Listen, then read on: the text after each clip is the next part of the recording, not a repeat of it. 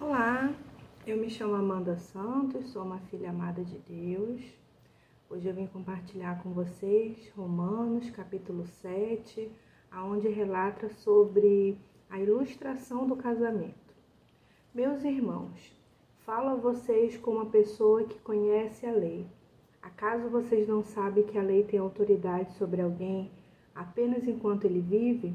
Por exemplo, pela lei, a mulher casada está ligada a seu marido enquanto ele estiver vivo.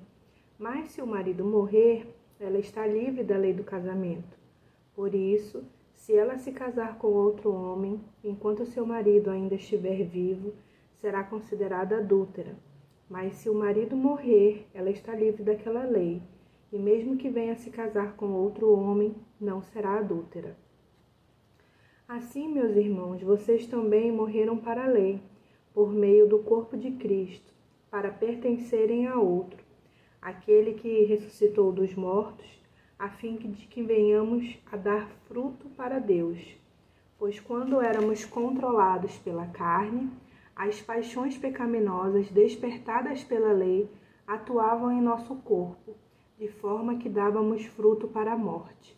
Mas agora, morrendo para aquilo que antes nos prendia, fomos libertos da lei para que sirvamos conforme o novo modo do Espírito, e não segundo a velha forma da lei escrita.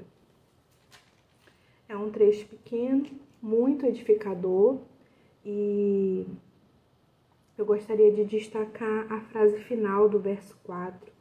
Venhamos a dar frutos para Deus. E também ali no meio do verso 6 para que sirvamos conforme o novo modo do Espírito. É, eu não sei se você tem essa impressão enquanto você lê esse trecho bíblico, mas parece que está é, nos mostrando o processo que a gente tem passado, né? Porque olha só, nós morremos para o mundo, né? Através de Cristo e